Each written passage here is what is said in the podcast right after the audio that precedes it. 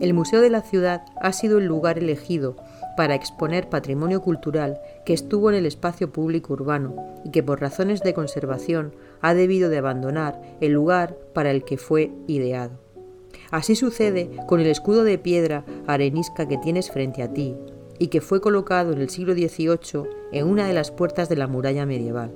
Derribada la muralla y sus últimas puertas a lo largo del siglo XIX, el escudo fue desmontado y hoy nos sirve para explicar la evolución del emblema de la ciudad, los elementos que lo forman y su significado.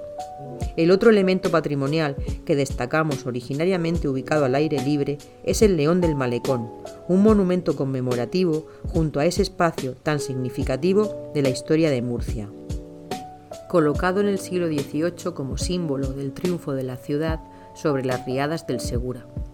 Fue retirado en una reforma urbana y desde el año 2011 se encuentra expuesto en nuestras salas, junto con la lápida de mármol del pedestal original, hoy desaparecido. En su emplazamiento, a la entrada del malecón, se situó una copia, tanto del león como del pedestal y la lápida. Sigue avanzando hasta el punto 9 en esta misma planta.